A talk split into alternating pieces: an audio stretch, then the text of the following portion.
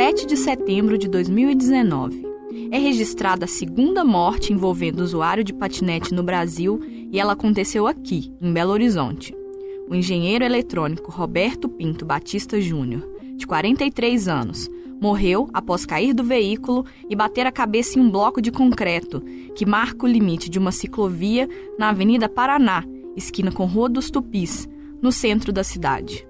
A fatalidade aconteceu em meio à discussão sobre as regras para o uso do equipamento na capital.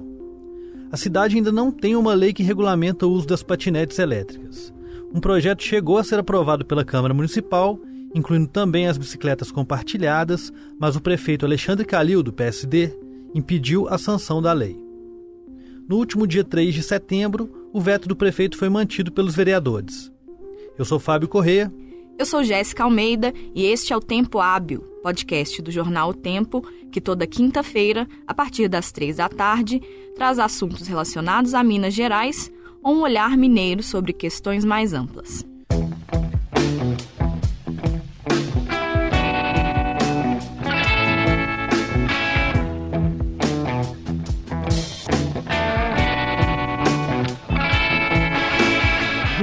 11 de junho deste ano, os vereadores de Belo Horizonte aprovaram por unanimidade o projeto de lei 575 de 2018, de autoria do vereador sem partido Gabriel Azevedo.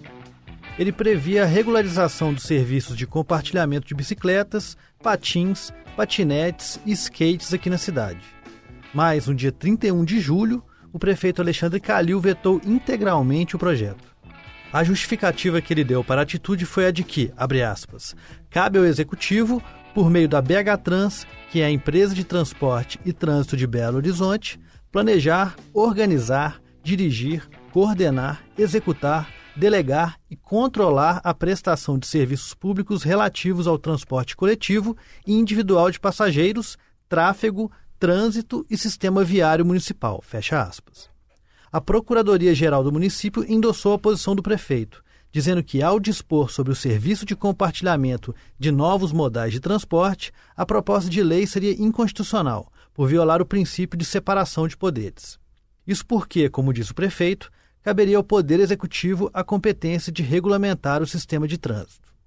Enquanto isso, a empresa Grow, responsável pelas patinetes elétricas da Green e da Yellow aqui em BH, segue as operações na cidade desde janeiro. Em meio ao embrólio entre o executivo e o legislativo, a morte do usuário no sábado colocou mais lenha na fogueira da discussão. A principal medida emergencial tomada após uma reunião na segunda-feira entre representantes da BH Trans e da GROA aqui em Belo Horizonte foi a criação de dispositivos que limitem a velocidade para novos usuários.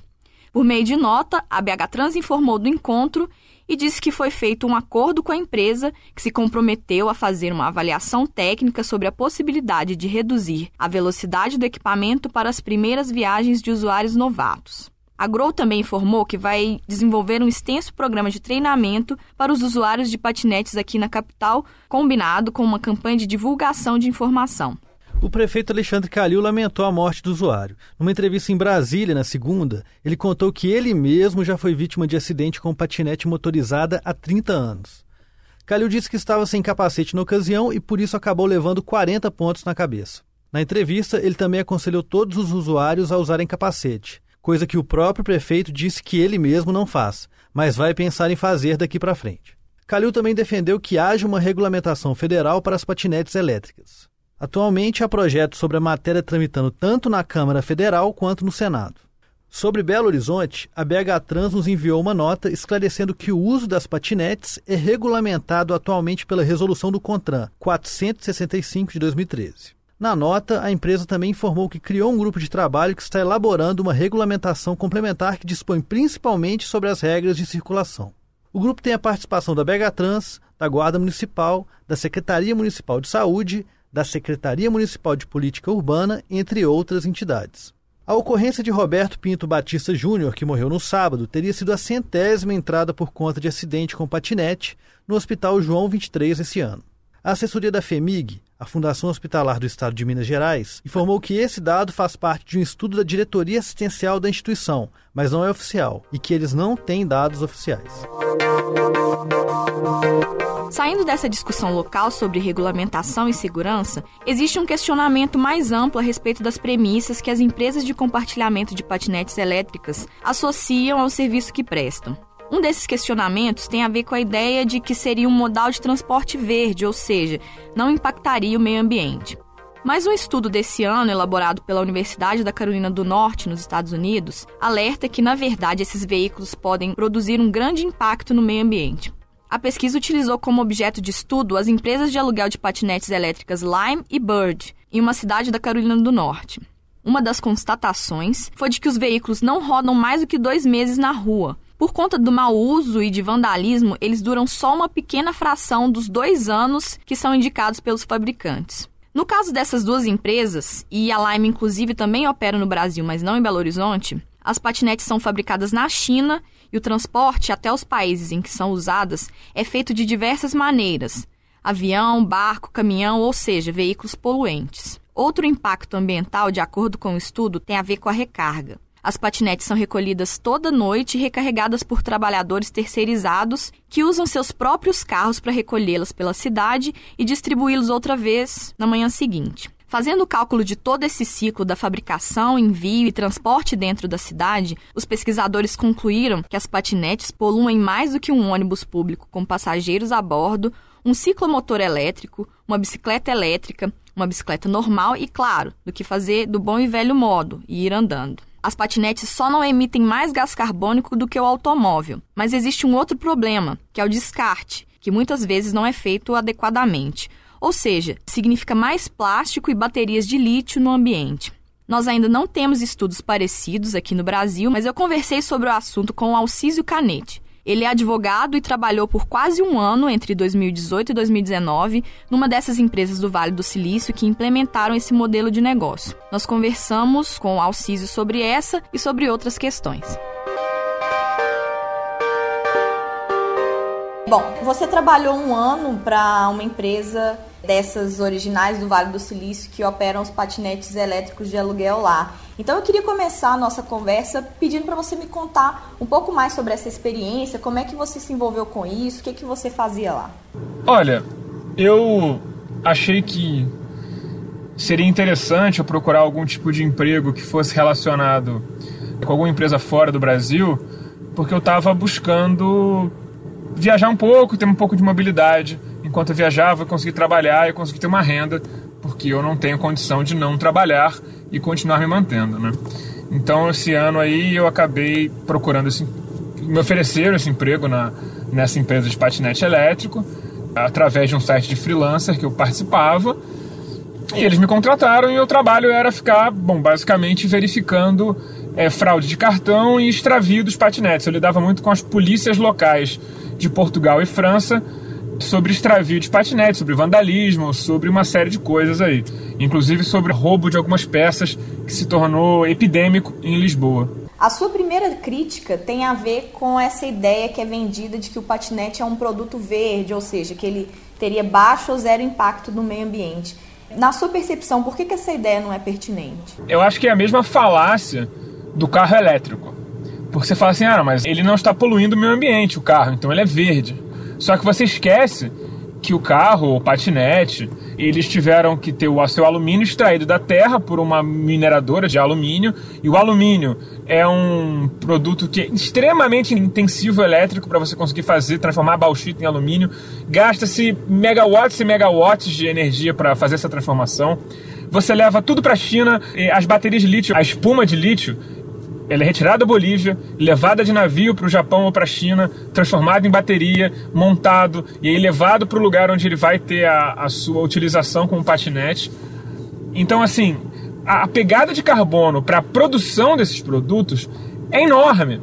E como a durabilidade média de um patinete, de acordo com a pesquisa da própria Bird, que era uma das concorrentes da empresa para a qual eu trabalhava, é de 28 dias mais ou menos o patinete, não havia como essa pegada de carbono ser neutralizada ao longo do tempo, pelo ganho que você teria com uma recarga verde. Sem comentar que as empresas elas não se importam como você recarrega o patinete. Se você recarregar o patinete com um gerador a diesel, eles não estão nem aí. Ainda tem um terceiro problema. A recarga ela é feita por freelancers, assim. Você se cadastra lá, ganha um direito a uma cota X de coleta diária e você passa de carro buscando. E esse carro também polui o meio ambiente. Então você percebe que existe toda uma estrutura de carbono intensiva ao redor da ilusão de que você está salvando o meio ambiente quando você deixa de, sei lá, pegar um ônibus, que é um transporte com uma pegada de carbono muito menor, para pegar o patinete, só porque ele é elétrico. E a sua crítica extrapola esse âmbito também. Ela vai, ela trata também sobre a questão da mobilidade, de que eles não propõem uma solução de trânsito como eles vendem. Por que que, enfim, você critica essa ideia também? Bom, primeiro eu vou declarar aqui, reforçar que eu não sou um especialista em mobilidade urbana, não, tenho, não sou arquiteto nem urbanista. Mas a minha crítica ela vem do seguinte ponto. O preço para você poder utilizar o patinete muito alto. Para você ter uma ideia, em Paris ele era 1 euro para desbloquear, 20 centavos de euro por minuto. Na Califórnia era 1 dólar e 22 centavos de dólar. Aqui no Brasil era 3 reais para desbloquear e 50 centavos por minuto. Então, qualquer trajeto de deslocamento de trabalho, médio, se você considerar que você vai deslocar de 3 a 5 quilômetros, você mora muito perto do trabalho, você é uma pessoa afortunada, você vai gastar, em média, muito mais do que você gastaria se você tivesse comprado uma bicicleta e fosse de bicicleta todo dia, se você fosse de ônibus, se você fosse de metrô, se você fosse a pé, se você fosse num monociclo. Ou seja, é um transporte extremamente caro e exclusivista. Então, quando você cria um, um método de transporte, entre aspas, que ele já seleciona quem pode usar baseado numa barra bem alta de preço, você não está tentando oferecer uma solução de transporte. Você está tentando oferecer um fetiche de consumo. O que você está tentando oferecer é outra coisa. É a propaganda de que você é um cara descolado, que você é um cara diferente. Então, a, a premissa do negócio não é oferecer o transporte público de qualidade. Não é a ideia da empresa. Eles falam que eles são, eles ajudam muito no transporte de última milha. Aí você pensa, o que significa isso, né? É o transporte, sei lá, de uma estação de metrô até sua casa, de uma estação de metrô até o seu local de trabalho. Em cidades como Paris, que eu tenho contato porque foi o lugar que mais me demandou de trabalho, Paris é uma cidade muito bem coberta pela sua malha metroviária. Então, dificilmente uma pessoa precisa andar mais do que 500 metros para chegar no seu trabalho. Muito dificilmente. Então você percebe que tem uma utilidade restrita. As pessoas podem até morar mais longe das estações, porque conforme você sai do, centro de Paris e você vai para a sua periferia, de qualquer natureza, aí você começa a ficar mais longe das estações. Mas lá, os patinetes não podem rodar, porque eles sabem que o patinete vai ter uma taxa de utilização muito baixa e vai trazer um retorno financeiro muito pequeno. Então a estratégia das empresas é colocar, por exemplo, todos eles perto do Rio Sena, onde tem muito turista onde tem muita gente que vai usar para andar 100 metros e tirar uma onda. A ideia não é transporte. Então, assim, eles vendem isso como uma alternativa de transporte para conseguir entrar nas cidades, para conseguir que as prefeituras aceitem isso, mas no fundo você percebe que não tem muito fundo, não tem uma conexão com a realidade, não tem uma conexão com o histórico das viagens das pessoas. Você percebe que as pessoas raramente usam aquilo como transporte. Você já tocou um pouco nesse assunto da questão dos trabalhadores que são responsáveis por recarregar os patinetes. No seu texto lá no Manual do Usuário, você fala também um pouco da questão das rotinas extenuantes e, enfim, dos baixos salários, das, das baixas remunerações meio que colocando isso dentro de uma discussão maior que tem também os entregadores de comida e também os motoristas de Uber. Me fala um pouco mais sobre essa sua visão do vínculo empregador. Dessa uberização. Isso, desse tipo de relação trabalhista que essas empresas estabelecem. Certo, então, elas propõem um método para essas pessoas, porque eu tinha uma relação mais estável de trabalho com eles. Era mais transparente que eu era funcionário. Mas a galera da recarga como eles fazem? Eles não querem subcontratar para uma empresa, ou duas, ou três, ou dez, para que elas possam colher de maneira eficiente, porque elas, sei lá, iriam com caminhão e colheriam 500 de uma vez, e recarregassem e trouxessem de volta na manhã seguinte. Por que elas não querem isso? Para evitar que o poder de barganha contra elas seja grande e que, por exemplo, elas possam falar: não, esse preço não dá mais para a gente, a gente quer mais. Então, para garantir que eles vão conseguir pagar o mínimo possível por aqueles patinetes, pela recarga deles, a estratégia é pulverizar ao máximo. A média, se eu não me engano, não era meu departamento eu falo pelo que eu via lá no Slack da empresa. A média de produtos de recarga que cada recarregador tinha era entre 8 e 12 unidades por noite. Então significava mais ou menos um ganho de 20 euros por noite. Sem considerar que as pessoas têm que coletar, só podem coletar a partir das 11 e elas têm que devolver na rua até as 6 da manhã no dia seguinte. Ou seja, uma rotina bastante noturna, bastante cansativa e ao mesmo tempo com uma remuneração bem baixa. E a ideia é pulverizar ao máximo para que o poder de barganha dessas pessoas seja mínimo em relação a essas empresas, para garantir que elas consigam manter esse custo fixo bem baixo para ter um mínimo de viabilidade comercial.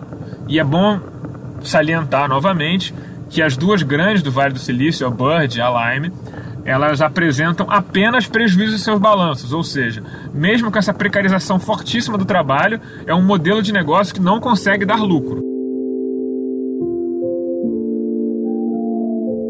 Alciso, só para terminar, eu estava lendo na versão brasileira daquele jornal francês Jacobin, eles fazem uma crítica a esse modo de pensar soluções que não preconizam o envolvimento do Estado e da sociedade, que são só empresas de tecnologia e pessoas com muito dinheiro envolvidas.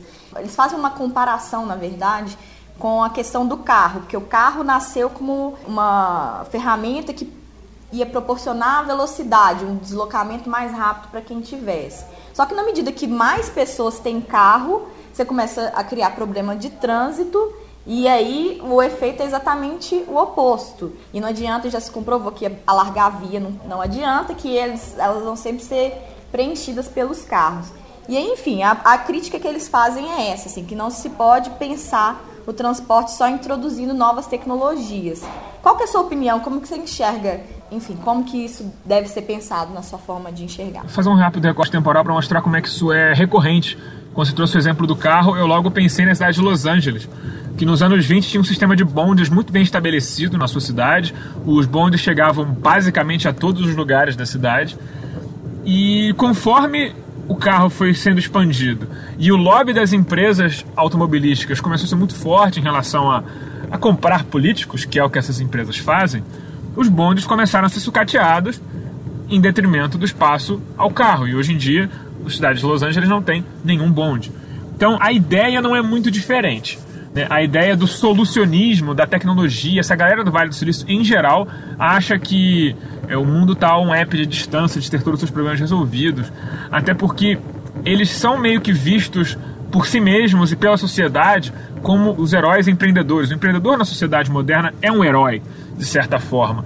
Então eles acreditam nessa ideia do heroísmo e eu, eu, acho que, sinceramente, eles acreditam nesse solucionismo. Eles acham que as ideias geniais deles, mesmo sem considerar uma série de fatores econômicos e sociais é, que normalmente tangenciam completamente o pensamento dessas pessoas na hora de, de ter as suas grandes ideias, elas são aplicadas e, no fundo, eles acabam criando novos problemas a partir do seu solucionismo, porque aí eles têm uma visão muito estreita da relação entre tecnologia e sociedade.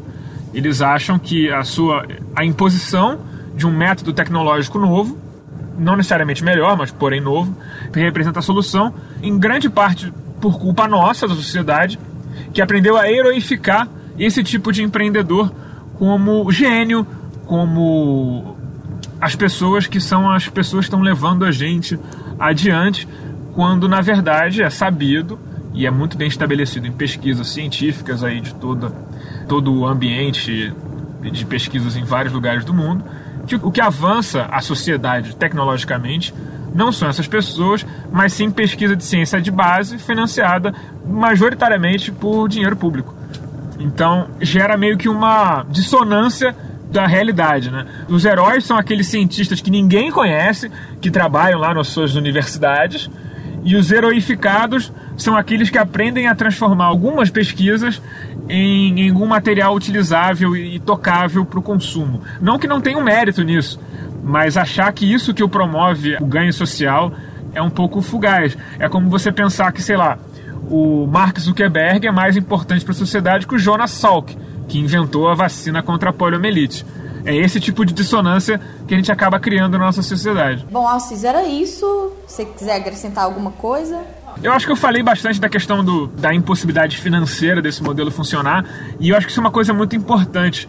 Tanto a Uber, mas a Uber você tem eles têm o um, fundo lá de pensar que um dia eles vão conseguir automatizar o carro, lucrar 100% em cada viagem e ter um, uma perspectiva de lucro. Mas no fundo não deixa de ser curioso pensar que esses hedge funds, esses bilionários que fazem investimento anjo nessas empresas, eles acreditam tanto no, no, nesse solucionismo e tanto nessa ideologia californiana do conservadorismo tecnológico e liberal, um liberal conservadorismo muito específico da ideologia californiana, que eles começam a, de fato, fazer uma transferência indireta de dinheiro para a sociedade, financiando projetos que, se você para para analisar, não tem nenhuma perspectiva de ganhar dinheiro. O que é interessante, não deixa de ser irônico para a sociedade moderna. Ótimo, Alcísio. Muito obrigada pela sua participação. Eu que agradeço, estamos aí sempre à disposição. Nós entramos em contato com a Grow para tratar dessas questões e eles nos responderam por meio de nota, entre outras coisas, dizendo que a empresa está investindo 25 milhões de reais na instalação de uma fábrica própria de patinetes na Zona Franca de Manaus. Segundo eles, essa medida deve aumentar a eficiência logística e também vai gerar equipamentos mais adequados à realidade latino-americana, sendo mais resistentes a buracos buracos e regiões acidentadas e, por conta disso, mais duráveis também. Voltando à nossa realidade local, nós também entramos em contato com o vereador Gabriel Azevedo para entender qual era a proposta dele de regulamentação e para saber também o que ele pensa sobre essas críticas que são feitas ao modelo das empresas. Você protocolou um projeto de regulamentação das patinetes aqui em Belo Horizonte em abril de 2018. Então eu queria começar te perguntando como é que foi o trabalho de elaboração desse projeto, que tipo de estudo foi levado em consideração e qual era a sua intenção ao propor uma lei sobre esse assunto antes mesmo das empresas desse segmento chegarem à capital. Bom, na verdade a ideia de regulamentar o uso de patinetes e bicicletas em Belo Horizonte adveio de dois procedimentos. O primeiro, eu realmente gosto de conhecer o sistema de mobilidade em outras cidades do mundo e observando metrópoles como Londres, Paris, Nova York, observei que essas inovações de mobilidade ativa eram uma realidade e certamente iriam chegar no Brasil em algum momento. Ainda em 2017, eu recebi no gabinete na Câmara Municipal algumas empresas interessadas em oferecer o serviço no Brasil. E essas empresas aqui estiveram, conversamos a respeito e, portanto, o processo de elaboração da lei começou em 2017 ela foi protocolada em abril daquele ano, de 2018, depois de escutar muito as empresas, as associações civis de Belo Horizonte que entendem de mobilidade, como BH em Ciclo e tantas outras, e ouvir muitos meus eleitores e meus conselheiros de mandato. Então foi um projeto de lei que escutou muita gente para preparar o terreno para a nossa cidade, já receber as empresas com todo o arcabouço jurídico e evitar qualquer tipo de problema. Quando a Yellow começou a operar em Belo Horizonte, eu inclusive fui o primeiro usuário de patinete. Gravei o vídeo, postei que o equipamento estava chegando e sempre fui muito preocupado com essa ideia da gente oferecer para os nossos cidadãos um novo tipo de modal, um novo tipo de sistema de mobilidade mais inteligente. E em linhas gerais, o que esse projeto apresentava como proposta de regulamentação para a cidade? Bom, em primeiro lugar, ele oferecia segurança jurídica para as empresas poderem investir em Belo Horizonte é a segurança de que a atividade é reconhecida pelo município e, portanto, as empresas podem investir, podem se estabelecer sem aquele receio de qualquer momento ter os seus equipamentos recolhidos, ter o poder público agindo para não uh, receber as novidades.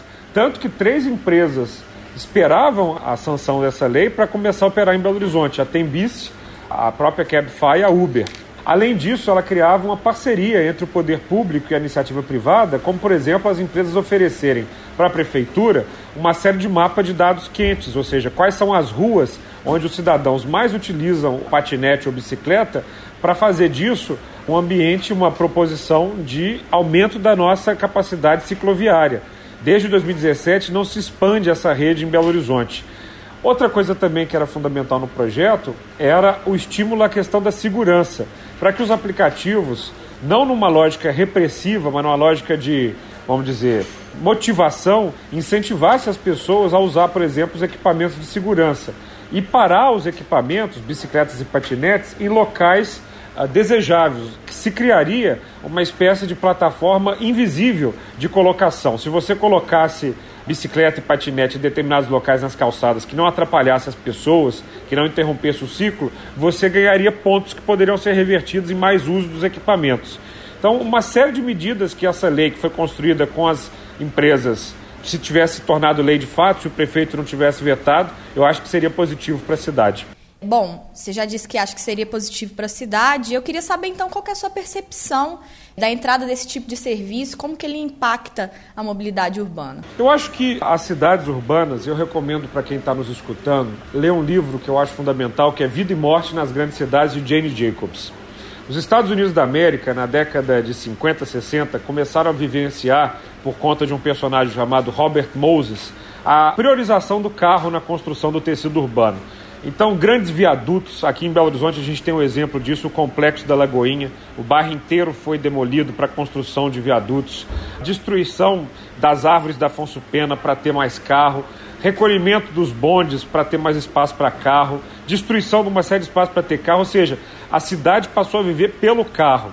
Quando as pessoas entendem que há uma outra forma de se locomover e que essas formas podem se integrar à mobilidade ativa, ou seja, bicicleta, patinete, pequenas distâncias com transporte em massa, você tem uma outra cidade. Portanto, o incentivo a isso é crucial.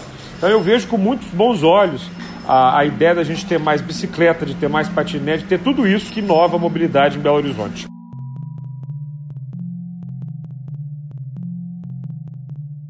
Projeto foi aprovado na Câmara, mas ele foi vetado pelo prefeito Alexandre Calil sob o argumento de que ele era inconstitucional porque a elaboração dessa lei seria competência do Executivo. O prefeito e a BH Trans já informaram que existe um grupo envolvendo entidades como a Guarda Municipal, a Secretaria Municipal de Saúde, enfim, entre outros, fazendo a elaboração desse projeto. Eu queria saber se você está envolvido com isso de alguma forma, você está observando e qual é a sua avaliação dessa iniciativa. É público e todo mundo sabe que o prefeito brigou comigo e prefere me ignorar. Infelizmente, ele vetou esse projeto de lei só porque o autor sou eu, disse isso para todo mundo, inventou uma desculpa de que o projeto está tratando de trânsito ele é alfabetizado, basta ele ler o projeto de lei para notar que não tem nada de trânsito nele. Ele pediu para o procurador-geral do município inventar essa desculpa. Ele deveria ter criado vergonha na cara e demitido o presidente da BH Trans, que é verdadeiramente um incompetente, dado que essa ideia de patinete e bicicleta chegou na cidade em janeiro de 2018. Não é possível que não haja funcionários suficientes naquele órgão a BH Trans, que é uma caixa preta, para elaborar uma regulamentação e uma ideia para melhorar o uso disso na cidade. Ou seja, isso é uma desculpa esfarrapada. Não envolve nem a mim, não envolve a Câmara na discussão, não envolve a sociedade civil. Ninguém sabe em que pé está a discussão disso na BH Trans. E infelizmente a cidade sai perdendo com isso tudo. Era muito melhor ele não inventar uma desculpa e pensar que isso não é um projeto meu, tanto que a Câmara Municipal aprovou com unanimidade. Os 40 vereadores que votaram, votaram sim, né? E queriam esse projeto valendo. Eu acho que a Prefeitura de Belo Horizonte está com a cabeça no passado, está atrasada e está atrasando a capital mineira. Vereador, só para terminar, existem algumas críticas em relação a esse modelo de transporte que questionam, entre outros aspectos, duas das ideias que são vendidas pelas empresas. A de que seria um transporte verde, ou seja, sem impacto do meio ambiente, e que seria de fato uma alternativa de transporte. As críticas são no sentido de que, por terem muito curta vida útil, a pegada de carbono deles não é tão pequena como eles dizem ser, e que eles oferecem esses serviços em regiões que já são de alta densidade de pedestres e por isso já são atendidas pelas linhas de transporte público. Eu queria saber, enquanto representante da sociedade, qual é a sua leitura desse tipo de crítica? Bom, a minha leitura é que um, o projeto de lei que eu elaborei visava justamente a expansão para todo o município. Era uma obrigação das empresas que quisessem prestar um serviço aqui em Belo Horizonte que ele não ficaria restrito a uma área só. E todas elas concordaram. Ocorre que a implementação se dá por etapas. Ela começa de fato em algumas partes da cidade, começou em alguns limites da contorno e hoje a gente já tem na Pampulha, no centro universitário, em áreas do Belvedere, na Avenida Bandeirantes. E é claro que você vai para as áreas mais populosas primeiro. Belo Horizonte ainda tem a questão do relevo, em que não é toda a cidade que comporta o uso de patinetes, né? Temos essa, esse fato a destacar. Então, essa ideia de que o uso não ia ser para a cidade inteira é, é mentiroso. O projeto de lei ia agregar nisso e todas concordaram. Segundo, quem diz que esse transporte tem algum problema com o uso de carbono, precisa me provar, e eu acho que seria muito divertido ver isso, de que o patinete realmente faz mais dano ao meio ambiente do que o carro. Quem falou isso, eu adoraria ver o desenho a prova de que um patinete ou uma bicicleta consegue prejudicar muito a sustentabilidade de uma cidade em comparação com um veículo a diesel ou a combustível fóssil. Não só no sentido do gás carbônico, que é hoje o grande problema que Belo Horizonte enfrenta na sua sustentabilidade, mas também no sentido da letalidade e no uso do espaço urbano. Eu acho que alguém querer convencer a população de que uma bicicleta prejudica mais o meio ambiente ou prejudica muito o meio ambiente quando a gente compara isso com o carro, realmente não é desse planeta. Vereador, era isso. Queria te agradecer por ter falado com a gente. Enfim, obrigada. Eu que te agradeço. Obrigado.